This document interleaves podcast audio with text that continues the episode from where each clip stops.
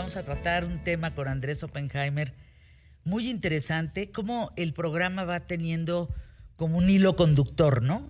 Y este hilo conductor tiene que ver con violencia, con la educación, tiene que ver con la felicidad, tiene que ver con qué nos, nos hace competitivos. Eh, y antes de entrar en materia contigo, Andrés, yo decía que si alguien sabe por qué es importante que en un país se estudie, eres tú. Rápidamente te robo un minuto del otro tema que vamos a, a tratar, pero Andrés, ¿por qué es importante que ese 40% de alumnos en México que tuvieron una deserción regresen y que los, el otro 6, 60%, es decir, 6 de 10, encuentren una mejor calidad educativa porque estamos en crisis educativa en México, Andrés. Total, total, Fernanda, y, en el mundo, diría yo, pero especialmente en México y en América Latina. Y el motivo es sencillísimo, Fernanda porque estamos viviendo en la era de la economía del conocimiento, donde el trabajo mental vale cada vez más y el trabajo manual o las materias primas valen cada vez menos. Es tan sencillo como eso.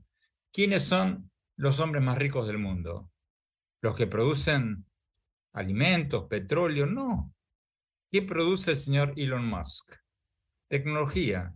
¿Qué produce Bill Gates? ¿Qué produce Mark Zuckerberg? Pensamiento. Pensamiento. ¿Cuáles son, los, ¿Cuáles son los países más ricos del mundo? Los que Venezuela, que tiene petróleo, está en la lona total. Nigeria, que tiene petróleo, está en la lona total. Rusia, que tiene petróleo, se está comiendo un cable. O sea, los países más ricos del mundo son precisamente algunos de ellos los que no tienen ninguna materia prima. Mira el caso de Singapur, mira el caso de Corea del Sur, Países que lo único que tienen es una clase, o por decirlo, una fuerza de trabajo intelectualmente sofisticada que puede hacer trabajos intelectuales que se pagan muchísimo más en el mercado que los trabajos manuales.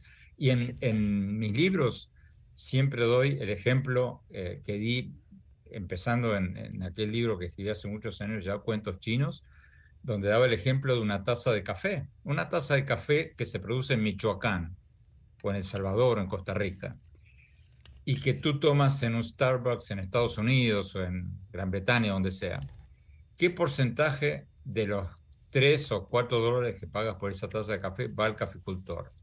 Casi nada. Casi nada. El 3%, el 97% de los 4 dólares que tú pagas por esa taza de café va al que hizo la ingeniería genética del café, la distribución, el branding, el marketing, etcétera, todos productos de la economía del conocimiento.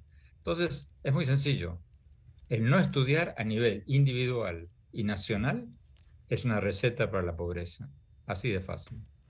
Que haya siempre alguno que estudie algo que no le sirve, no le encuentra un cauce y termine manejando un taxi, por supuesto que sí.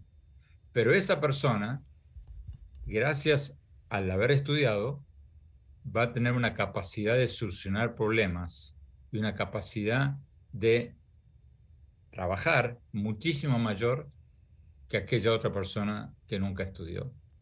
Entonces, aunque tú no termines trabajando en lo que estudiaste, vas a estar muchísimo más capacitado para resolver problemas y para trabajar en equipo y para hacer un trabajo más intelectualmente sofisticado que si nunca estudiaste. Andrés, fíjate de todo lo que venimos hablando aquí en ¿Qué tal Fernanda? Sé que te encuentras en Londres haciendo un trabajo especial para tu libro, que lo goces, me encanta que viajes tanto para hacer tus entrevistas, soy fan de tus, de tus trabajos literarios, lean Andrés Oppenheimer, vale mucho la pena. Eh, tuviste, entre otros tantos trabajos, una entrevista, es que esto me eh, me llama mucho la atención por el contenido hoy del programa ¿Qué tal Fernanda? Con el inventor de una aplicación para estudiar la felicidad. Ah, hijo, a ver, explícanos. Así es, así es. Bueno, Fernando, aquí son las seis y pico de la tarde. Esta mañana me encontré con el profesor, el doctor George McCarron, que es el creador de una aplicación que se llama Mappiness como happiness, felicidad en inglés, pero mappiness, como mapa. Y esta aplicación, él la hizo durante ocho años, entre el 2010 y el 2018, para ver si podía probar científicamente cuáles son los momentos en que somos más felices. Entonces, en esta aplicación, que la usaron 66 mil personas mm. para su estudio y contestaron más de un millón de preguntas, en esta aplicación tú le dabas el permiso a esta aplicación en tu celular para geolocalizarte. Simplemente apretabas un, botón y le dabas permiso a este profesor para que el teléfono te geolocalice. Y una vez por día te hacía un cuestionario que tardaba 30 segundos. Y en el cuestionario te pregunta, hola Fernanda, ¿cómo estás? Y tenías una, como una línea corrediza con una flechita ni siquiera tenías que tipear, que, escribir nada en el teléfono, movías con el dedo de 1 al 10, estoy súper feliz o, no estoy feliz. O sea, movías la rayita según cuán feliz estabas en ese momento. Te preguntaba, ¿con quién estás? ¿Con amigos? ¿Con, con trabajo? O sea, con, con, lo que sea. Y tú aprietas ese, ese espacio y así durante 30 segundos por día te preguntaba eh, cómo te sentías, con quién estabas. Y el, digamos, el chiste de todo esto era que al final del mes él te entregaba a ti una, una evaluación de en qué momentos tú eres más feliz. Y lo, él, a su vez, lograba hacer su estudio ya científico con un millón de respuestas a ver dónde y cuándo la gente es más feliz. Resultado, ¿Quieres adivinar o te lo cuento ya? No, no, por favor. Bueno, eh, el resultado más obvio que comprobó científicamente es que somos más felices cuando estamos en espacios verdes. ¿En el qué? ¿En espacios verdes?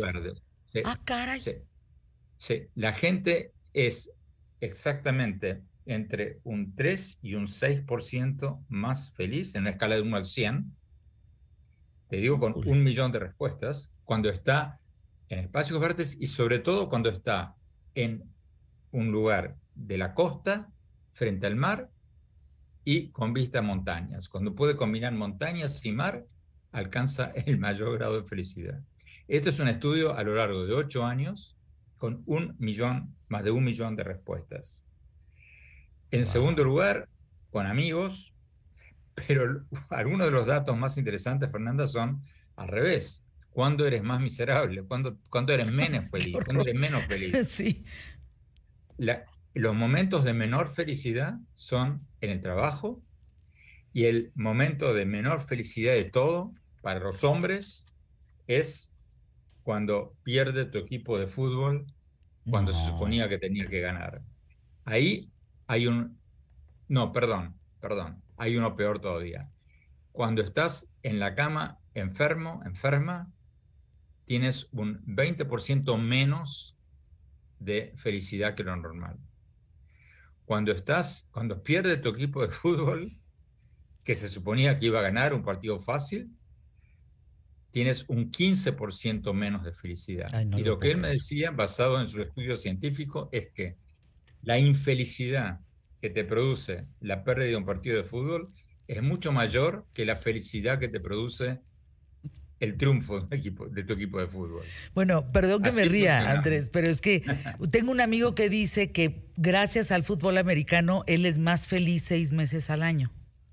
Y entonces la cara de la esposa es como diciendo, pues, ¿me explicas tu comentario? ¿No? ¿Por qué? ¿Qué hago yo aquí? ¿Qué tal? Pero fíjate que él me citaba, no me acuerdo si era McEnroe o qué jugador de tenis, que decía que él era mucho más eh, infeliz cuando perdía que feliz cuando ganaba. Y así funcionamos. Pero lo importante, Fernanda, es eh, en, este estudio, es eh, la importancia no solo de, los espacios verdes y de, y de vivir una vida lo más al aire libre posible, y de si no, si vivimos en la selva de asfalto, hacernos tiempo los fines de semana para salir al parque, para salir a algún lado, pero también la cosa ecológica.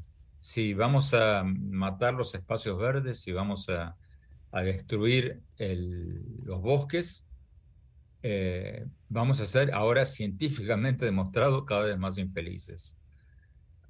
Me pareció muy, muy interesante. Y ahora está perfeccionándola, esta aplicación, eh, le está agregando mucho, porque una cosa que me contaba era que mucha de la gente que participó en este estudio eh, le dijo, oye, te olvidaste un detalle, de una pregunta importante, el sexo. Exacto. Y resulta que, me decía a nivel anecdótico, mucha gente le decía que eh, además de los espacios verdes y todo eso, la gente es más feliz cuando tiene relaciones sexuales con seres queridos, obviamente. Pero esa no la incluyó, pero la voy a incluir en el próximo estudio, así que va a ser muy interesante cómo compite el sexo con los bosques. con los bosques. Te mando un abrazo. a, ver quién gana.